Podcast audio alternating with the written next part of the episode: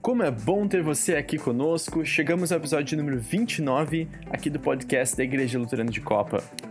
Quero aproveitar e convidar você também para acompanhar os nossos cultos todos os domingos às 10h30 da manhã pelo YouTube, arroba Luterana de Copa, ou pelo Facebook, arroba Luterana de Copa, ou presencialmente na rua Santa Clara 307, no bairro Copacabana, aqui no Rio de Janeiro.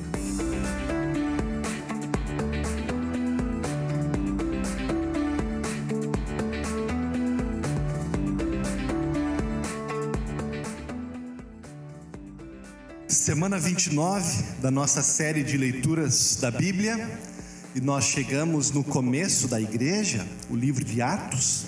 Jesus sobe aos céus no capítulo 1, no capítulo 2 ele envia o Espírito Santo para liderar a igreja. Também no capítulo 2 nós vemos um resumo das atividades especiais da igreja no seu começo, a perseverança na doutrina, a comunhão, o partir do pão, que era a Santa Ceia, e também as orações.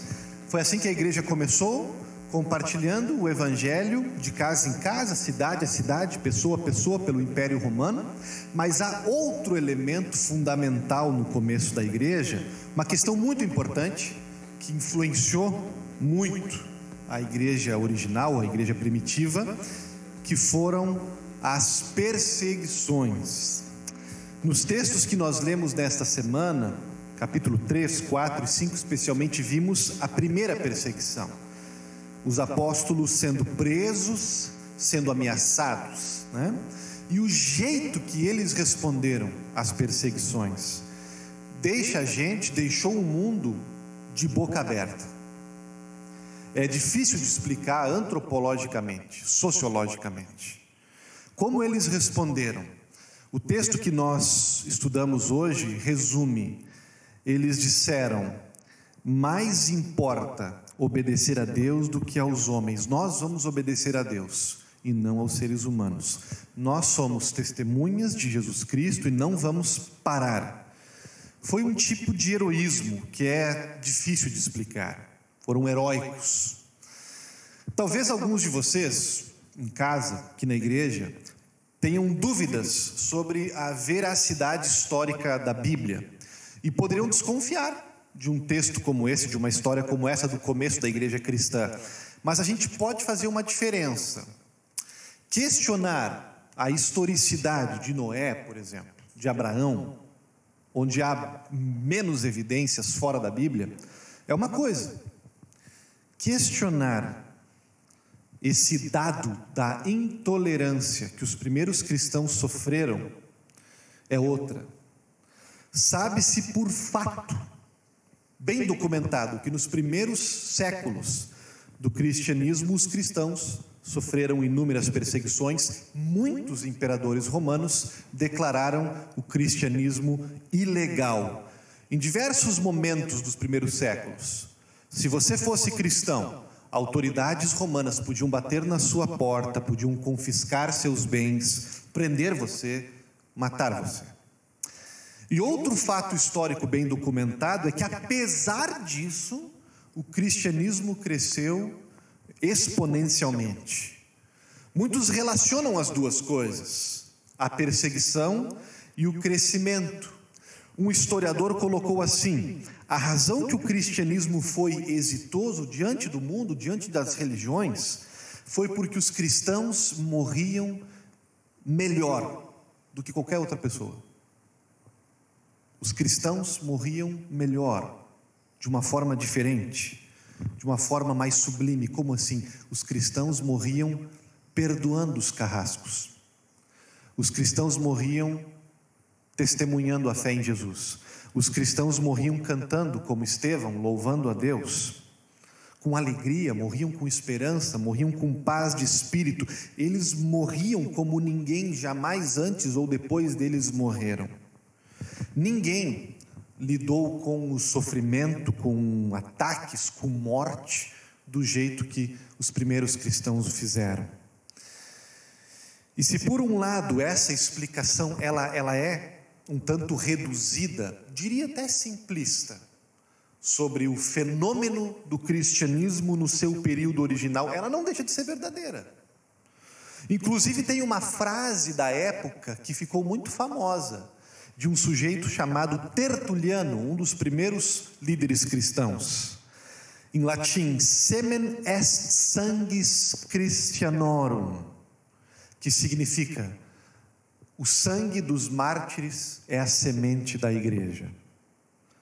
Semente da igreja, inacreditável, gente. Tipo, quanto mais nos matam, mais nós crescemos.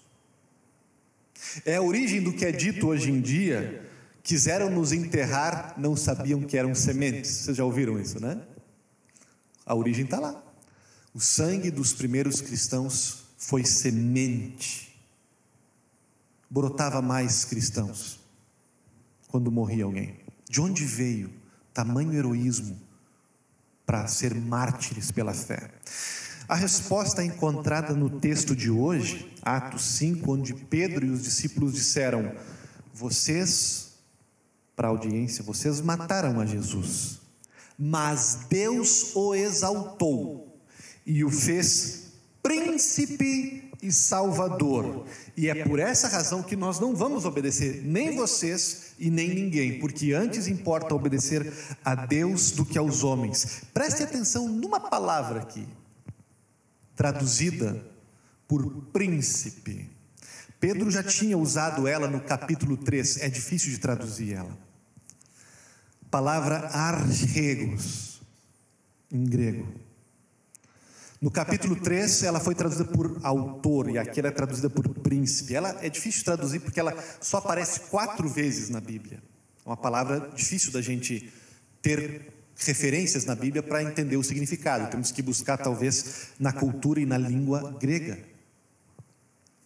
No Novo Testamento ela aparece pouco, mas ela é sempre referida a Jesus, ela sempre tem é um título de enaltecimento, é, é uma referência de glória. Arregos, o autor, o campeão, o pioneiro, o herói, o príncipe.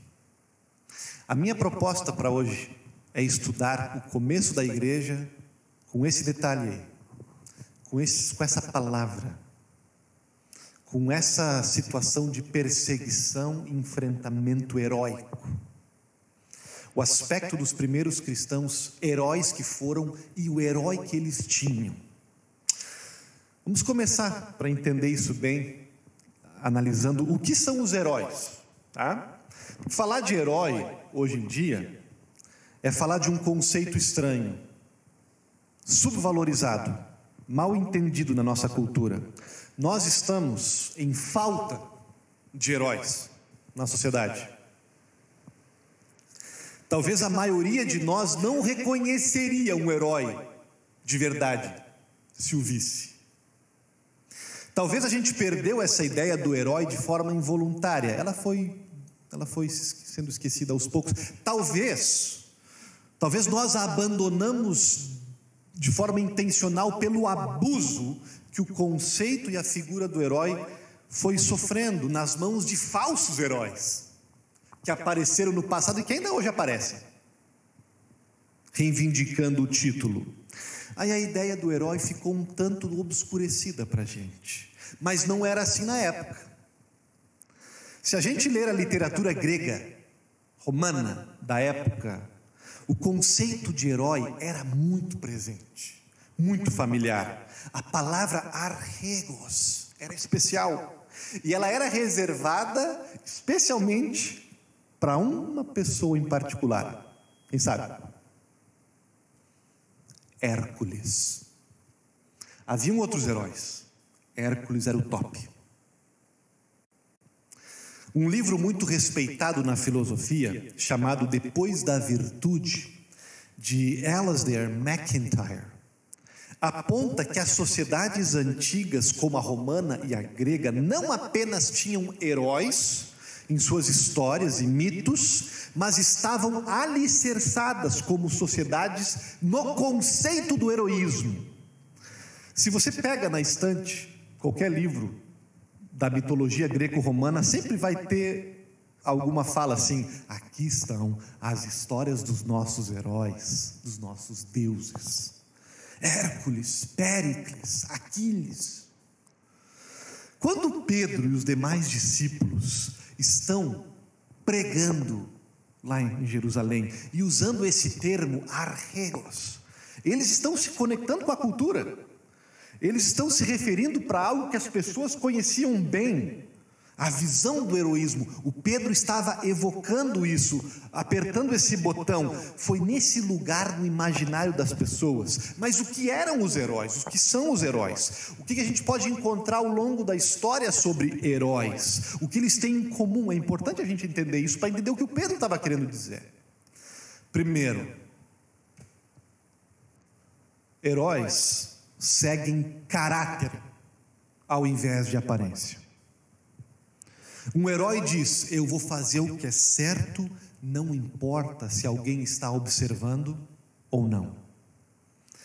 Diferente do que boa parte do mundo segue hoje. Não tem um filme, filme já dos anos 80, 90, não lembro bem, Um Sonho Sem Limites, onde Nicole Kidman, acho que é 95, eu acho, diz algo assim: é, Você não é nada se não estiver na televisão. O que importa fazer, não importa fazer nada digno se ninguém está olhando. Hoje poderíamos aplicar isso para as plataformas sociais.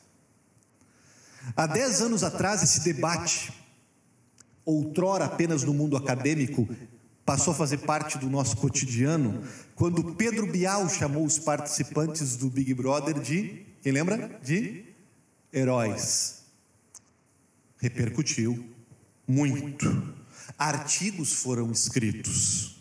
E até o meia-culpa do apresentador precisou ser feita. Fazia-se necessário avaliar melhor o uso dessa palavra heróis.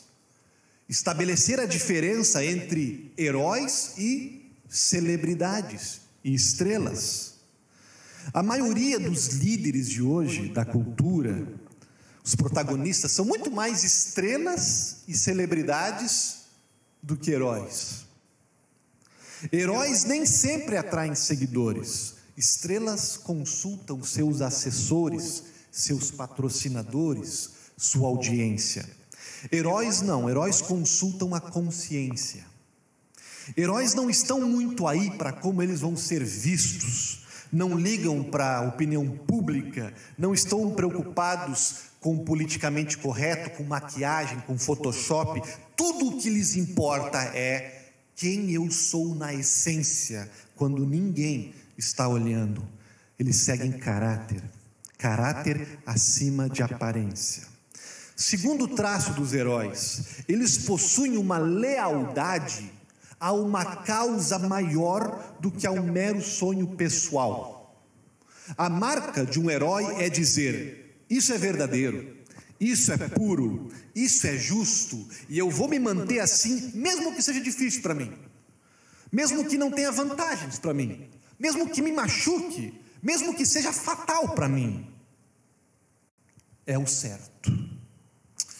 Achei um artigo numa revista pesquisando para essa mensagem de um cientista político, analista social, Walter Anderson onde ele diz que até é bom que a gente tenha perdido os heróis, que tenhamos nos afastado da, da velha ideia de liderança, é, as, que as novas ideias de liderança não têm tanto a ver com esses traços de herói. Hoje em dia não se espera tanto salvação por meio de líderes irretocáveis, líderes fortes. Admiramos mais líderes que são complexos, flexíveis, maleáveis. A psicologia moderna vê o indivíduo muito mais mutável do que estável. E a, a ideia de verdade, de identidade fixa, ela é considerada ultrapassada. Não precisamos de ninguém, é o que se diz hoje, é o que diz o psicólogo, nenhuma estrutura dominante que nos mande calar as nossas vozes interiores. O que ele está dizendo, esse analista? Ele está dizendo que antigamente nós acreditávamos em uma verdade, e porque nós acreditávamos em uma verdade fixa, nós nos guiávamos por aquela verdade, o que é certo e o que é errado. E se alguma voz interior dentro de vocês dissesse alguma coisa contrária, nós mandava ela calar a boca, porque não é certo, porque há uma verdade fixa. Mas ele diz que não é assim hoje que não se acredita mais em algo objetivo como verdadeiro, que a verdade é o que cada um tem dentro de si. Depende do humor, depende da, da estação do ano, depende do que você está sentindo no momento. O que Walter Anderson está dizendo para nós é que nós não apenas perdemos os heróis, mas o pensamento moderno matou eles. Porque o herói é aquele que não seguia pela voz interior, ele seguia por uma causa maior. Ele é leal e fiel a uma causa maior. Ele vai contra, se tiver que ir, aos próprios sentimentos, às próprias emoções, às próprias preferências pessoais. Se tiver que calar a boca de uma voz interior, o herói faz, na boa. E Anderson disse que não é bom que a gente faça isso mais. Que é bom que não existam heróis hoje em dia, porque cada um tem que fazer o que lhe pareça melhor, de acordo com a sua conveniência pessoal. Eu arriscaria dizer que a maioria das pessoas aqui na zona sul do Rio de Janeiro acredita nisso. Cada um faz o que quer e não está nem aí para o que o outro pensa. Nada de certo ou errado absolutos. Não acreditam apenas nisso, mas riem de quem acredita. Eu não vou entrar nesse debate hoje, eu só vou dizer uma coisa para vocês. Não dá para ser herói assim, acreditando que eu devo seguir o meu próprio coração pensando que a coisa mais importante que existe no mundo é o que eu tenho dentro do meu coração, é a minha voz interior. Se você fizer isso, você aniquila a possibilidade de ser um herói. Porque a natureza do heroísmo é não se guiar por vozes egoístas, egocêntricas, subjetivas, perigosas que, que nascem da gente. A natureza do heroísmo é se guiar por uma causa maior por um código de honra maior. Não é, Pedro?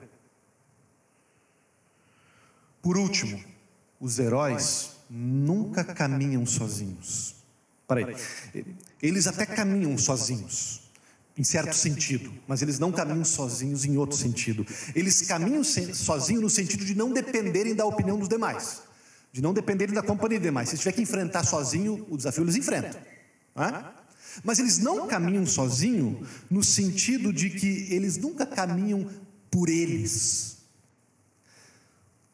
Eles estão sempre caminhando, lutando por alguém. Por alguém em casa. Por alguém vulnerável, por alguém no hospital. Eles são substitutos. Heróis avançam avançam para a brecha da muralha para defender a cidade. Lembram Henrique V, Shakespeare? Henrique V, mais uma vez, amigos, para a brecha, avancem para a brecha, nós temos que defender a brecha.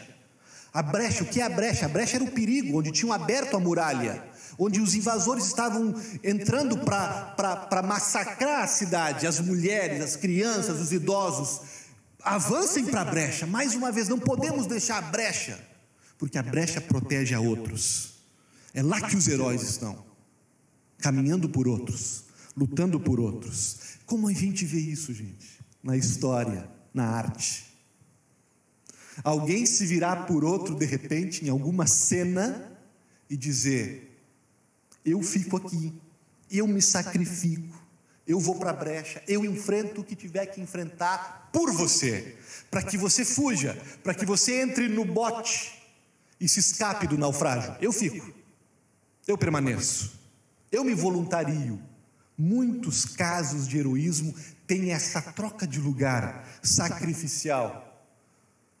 O último dos Moicanos, por exemplo, filme fabuloso, oficial inglês, a, o caçador e a mocinha são capturados pelos índios, e os índios dizem: Nós vamos queimar ela, a mulher, para os nossos deuses. Mas você, oficial, você, você, nós vamos deixar livre. O que, que o oficial diz? Eu por ela. Ela estava condenada. ele imune. Mas quando ele diz, troco, troca de lugar, eu por ela, a imunidade dele é transferida para ela. E a condenação dela é transferida para ele. E os índios dizem, ok, e botam um oficial na fogueira. Troca, substituição, heróico. Não se consegue fazer isso, gente, a menos que a gente acredite numa causa maior, que nós tenhamos lealdade a um código maior. Se a gente seguir o nosso coração, os nossos sentimentos, a gente não, não vai ser herói. Quando Pedro usa essa palavra herói, arregos, ele está construindo em cima dessa, desse argumento bonito, precioso, alicerçado na tradição. E aí todos estão ouvindo com os olhos arregalados. E é aí que ele se vira para eles e dizem: vocês, vocês pensam que vocês sabem tudo de heróis? Pois eu vou falar para vocês de um herói muito maior. Jesus é o nosso arregos. Deus o exaltou, Deus o fez arregos. E aí o Pedro está tocando num ponto que mexe com a gente. Vamos falar um pouquinho sobre isso. Por que, que isso mexe com a gente? Por que, que os heróis existem no nosso coração? Independente de você acreditar intelectualmente, tá? racionalmente, em heróis ou não, há uma interessante teoria sobre mitos que. Há uma interessante teoria sobre mitos de, de Jung, que é importante a gente conhecer hoje.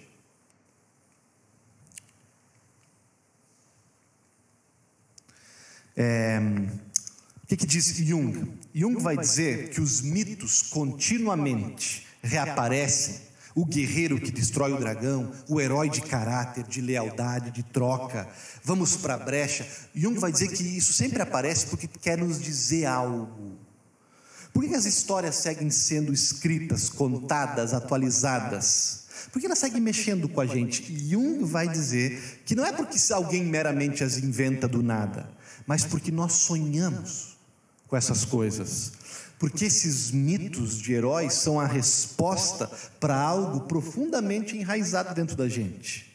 Almejamos, e há estudos e teorias sobre isso sobre essa nossa adoração, essa nossa atração para uma história, para um personagem transcendente, que nos inspire, que agregue significado para as nossas vidas sedentas de aventura, de autoestima.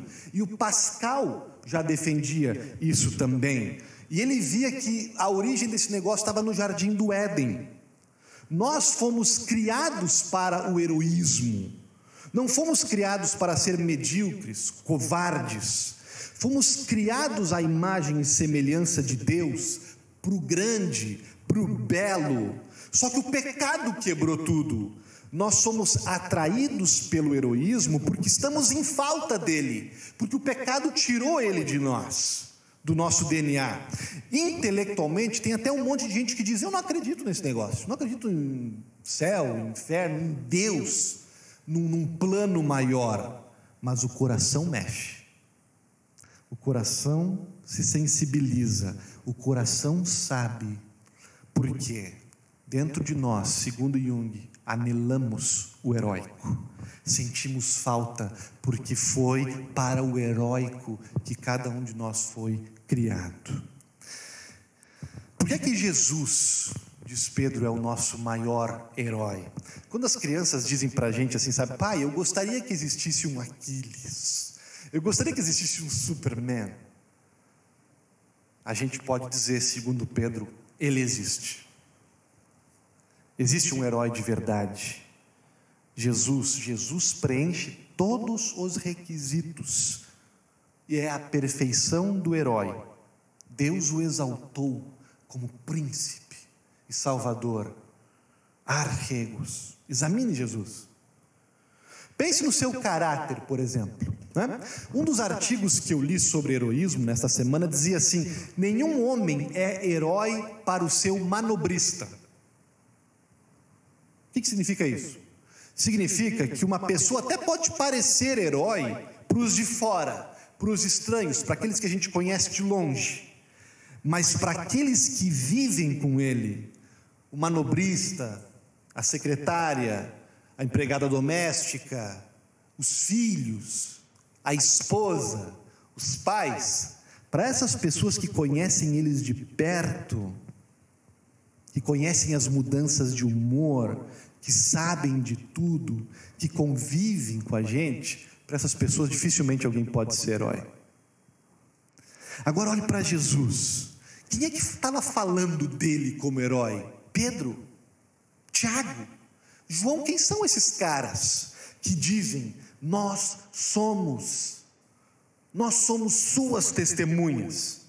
Ele é de fato o Filho de Deus, ele é o Salvador, ele é o príncipe. Para quem iremos? Tu tens as palavras de vida eterna. Tiago, que era irmão de sangue de Jesus, que conviveu com ele, é ele que está dizendo: é o cara, é o herói. Eles que viram de perto o caráter, a integridade, a coerência, o amor, Jesus provou o seu caráter para quem estava perto dele e o conhecia bem. Segundo, Jesus agiu de uma forma heróica. Jesus tinha uma causa maior que uma conveniência pessoal. Jesus é aquele que nos ensinou a dizer não para as vozes interiores quando elas estão erradas. Lembram do jardim de Getsemane? Afasta de mim este cálice, mas não se faça a minha vontade, mas a tua, Senhor. Jesus estava focado numa causa maior leal a um código maior, a um plano que foi concebido nos céus, a salvação do ser humano. E Jesus cumpriu isso até o fim, nada o detinha. Seus discípulos muitas vezes quiseram, sem entender a determinação de Jesus, sem entender o rumo das coisas, muitas vezes quiseram demovê-lo da ideia de se sacrificar. Não, Jesus, nós não vamos deixar que nada de mal te aconteça, vozes interiores, vozes de perto, e ele dizendo: afastem-se de mim, porque a boca de vocês, a voz de vocês é a voz de Satanás agora. Fiquem quietos, porque eu preciso ir até o fim. Até mesmo quando Jesus estava na cruz, gente, quando por um momento nos é dito que ele se sentiu abandonado pelo próprio Pai, por Deus.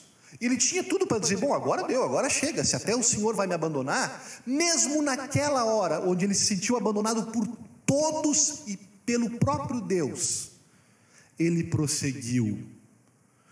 Não era um sentimento que o guiava, uma voz interior, era uma determinação de fazer o que é certo.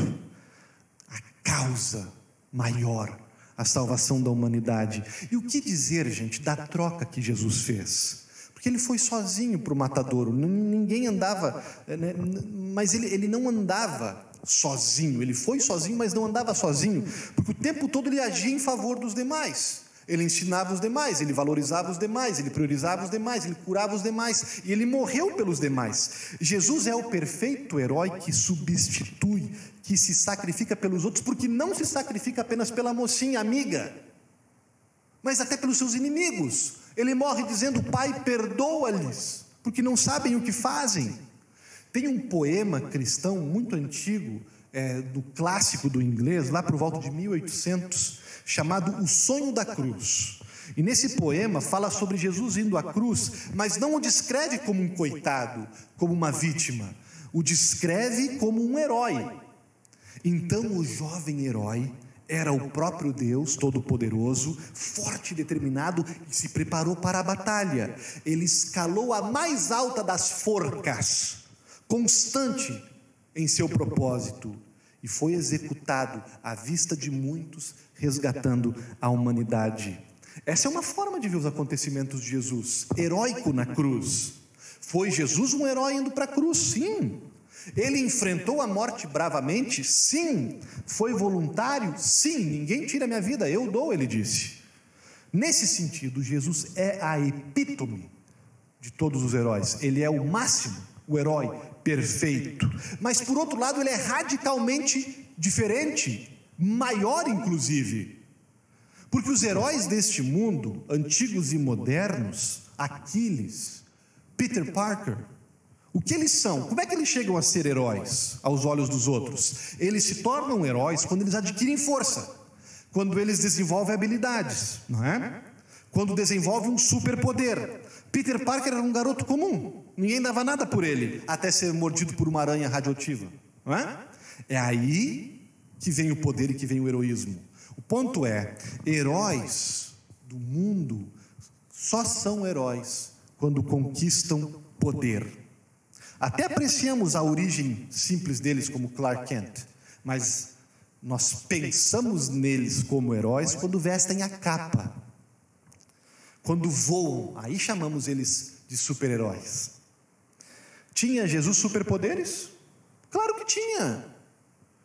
Ele tinha todo o poder, toda a glória, criador dos céus e da terra. Mas é onde, onde que reside o seu heroísmo? Exatamente no fato, no momento que ele abdica desses superpoderes, que ele não os usa.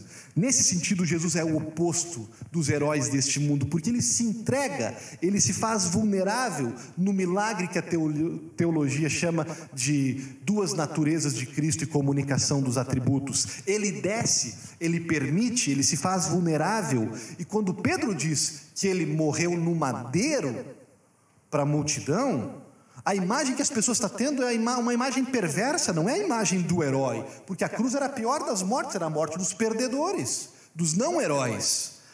Jesus não parecia nada heróico quando foi à cruz. Ele estava como um cordeiro e não como um leão. E daquele jeito, de uma forma não aparente, ele realiza o gesto, a substituição, a troca mais heróica da história em Anjos de Cara Suja, filme clássico de 1938. Rock é um assassino e está no corredor da morte. Ele está a caminho da cadeira elétrica, só que todos os jovens do bairro o veem como um herói.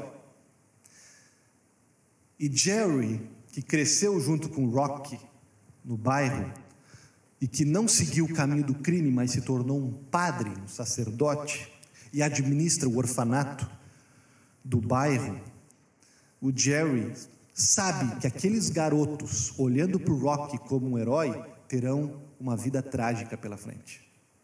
Estão também a caminho do crime e da morte.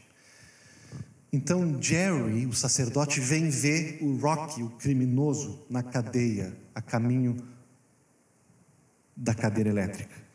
E ele disse para o Rocky: Rocky, eu preciso te pedir um favor.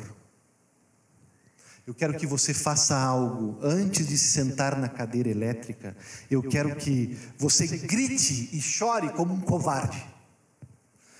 Porque esses garotos do bairro te enxergam como herói. E eu quero que você se torne um anti-herói. O falso herói. Quero que te tornes fraco. E o Rocky diz para o Jerry: O quê? De jeito nenhum. Tu queres que eu perca o que a única coisa que eu tenho ainda pela frente? O meu momento final, tudo que me resta, quando eu for para a cadeira elétrica, eu vou cuspir na cara dos meus executores. Eu vou botar para quebrar dentro daquela sala. E o sacerdote diz para ele: se você fizer isso, a vida dos jovens do bairro vai estar arruinada. A cena é espetacular quando o Rock está caminhando para a cadeira elétrica. A câmera não mostra ele como era típico dos filmes antigos, só mostra as sombras, criando suspense. E quando, no momento que os executores vão colocar o Rock na cadeira, o que, que ele faz? Ele começa a chorar e a gritar: Não, não, não, não quero morrer, que nem um bebê chorão. Não quero morrer, me tirem daqui. E quando eles puxam a alavanca, ele abdica da única coisa que tinha ainda: a fama de herói. Mas foi o seu único gesto de heroísmo em toda a sua vida. Não existe nada mais forte do que se tornar fraco quando você pode ser forte. Quando os jovens souberam que o criminoso morreu daquele jeito, eles se desiludem e começam a ouvir o sacerdote e um horizonte de uma vida diferente melhor se abre para eles, porque uma troca foi feita, a força de um passou para o outro. Meus irmãos, Jesus na cruz não parecia heróico, mas ele estava sendo profundamente, perfeitamente heróico, porque estava abdicando da sua força. Nós éramos os covardes, nós éramos os chorões. Nós éramos as pessoas que não conseguiam dizer não para as vozes interiores. E ainda hoje a gente não consegue calar os nossos desejos egoístas. Como é que nós vamos enfrentar o juízo final desse jeito que a gente é? Como é que nós vamos acertar as contas com Deus do jeito que a gente age? Não podemos. Jesus fez por nós. Ele tomou sobre si a nossa falta de heroísmo, a nossa falta de coragem, e ele cedeu a sua força, o seu poder. Ele disse para o Pedro: Pedro, se eu quiser, aqui na cruz, eu chamo uma, um exército de anjos, eles me tiram daqui no salar de dedos, mas eu não vou fazer. Eu vou fazer a troca. Minha fraqueza, a minha força vai se tornar a tua força, e a tua fraqueza eu pego para mim. É a feliz troca que Martim Lutero se referiu. Para concluir, gente, o que esse heroísmo tem a ver com a gente? Jesus foi heróico pela humanidade, Jesus foi heróico em lugar de nós, ok? Que bom, glória a Deus. Mas o seu heroísmo também deixou um exemplo para nós, deixou um chamado. E a primeira igreja cristã abraçou esse chamado e por isso que viveu como viveu, testemunhou como testemunhou. E ao longo da história, essa, esse, esse heroísmo também fez parte da igreja cristã é, em vários lugares, em vários momentos. Eu sei, a igreja cristã tem muitos erros, tem muitos momentos de medo e de, de, de pecados. Podemos falar até amanhã aqui sobre isso. Mas a igreja cristã tem momentos, momentos de heroísmo, histórias bonitas para serem contadas, porque os primeiros cristãos deixaram o exemplo que eles receberam de Jesus, o caráter a lealdade é uma causa maior, o sacrifício pelo outro. Por todos os lados vinha gente se coçando para neutralizá-los, e eles firmes. Antes importa obedecer a Deus do que aos homens, do que aos sistemas.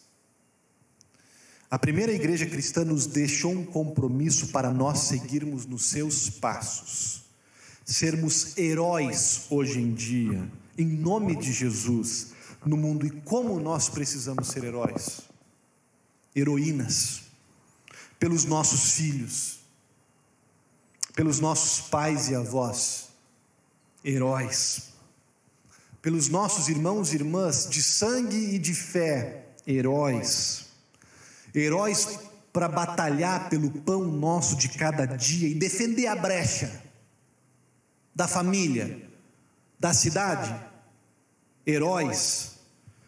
Heróis para não desistir de uma pessoa que nos trai, que nos abandona, que precisa de nós. Heróis para pedir perdão, para se arrepender. Pedro vai falar disso no texto. O maior ato de heroísmo é a gente descer do salto, descer da hipocrisia, descer do, do, da plataforma e se humilhar e se quebrantar e pedir perdão pelos nossos pecados. Heróis para isso, heróis para perdoar o outro, aquele que machucou a gente. Heróis para dizer uma verdade para um amigo que está botando a vida fora, fazendo as coisas erradas, e que se a gente falar com ele, ele vai nos negar, ele vai nos rechaçar, ele vai brigar com a gente. Heróis para falar uma verdade com amor, para conciliar, para livrar ele da morte, da tragédia. Heróis, gente, heroínas para navegar num mundo, numa sociedade violenta, injusta. Heróis para fazer o trabalho dos primeiros discípulos, testemunhar com amor, mas com determinação. O Evangelho, o amor de Jesus Cristo. Heróis para dizermos Antes importa obedecer a Deus do que aos homens. Antes importa seguir essa causa do que as vozes interiores. Heróis para enfrentar perseguição, pandemia, morte como semente. Herói, gente, o mundo precisa. O reino de Deus precisa. Às vezes nós temos sido. Que bom. Parabéns. Sigamos Às vezes a gente não consegue, muitas vezes a gente não consegue, somos falhos, somos covardes. Como é que a gente pode melhorar? Como é que podemos ser os heróis que Jesus nos chamou a ser? A resposta está num outro texto que aparece a palavra arregos na Bíblia. Hebreus capítulo 12.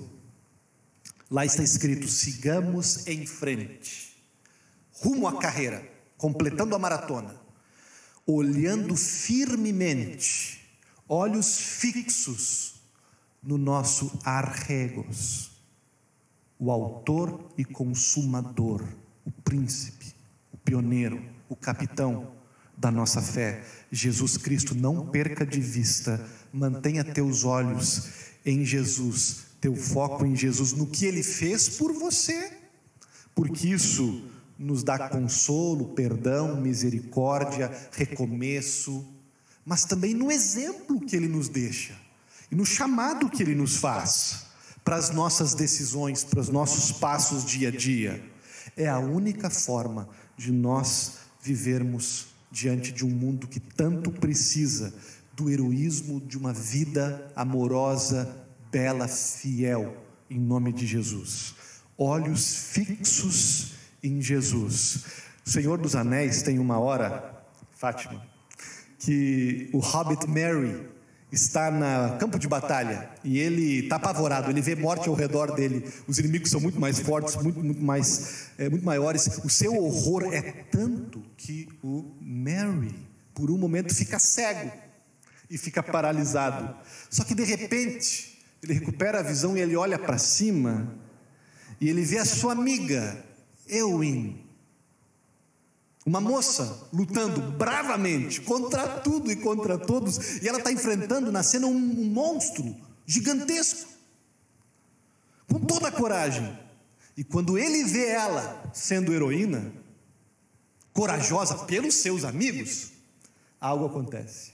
No livro diz assim: seu coração se enche de um grande estímulo, e de repente sua coragem se reacende olhos fixos na garota, lutando por ela e pelos amigos. É o que Hebreus está nos dizendo. Olhos fixos no nosso arregos, Jesus, que lutou por nós. Olhe para Ele, sendo heróico por você. Olhe para ele, dando a mão e dizendo: Vamos ser herói juntos? nesse mundo que tanto precisa? Amém.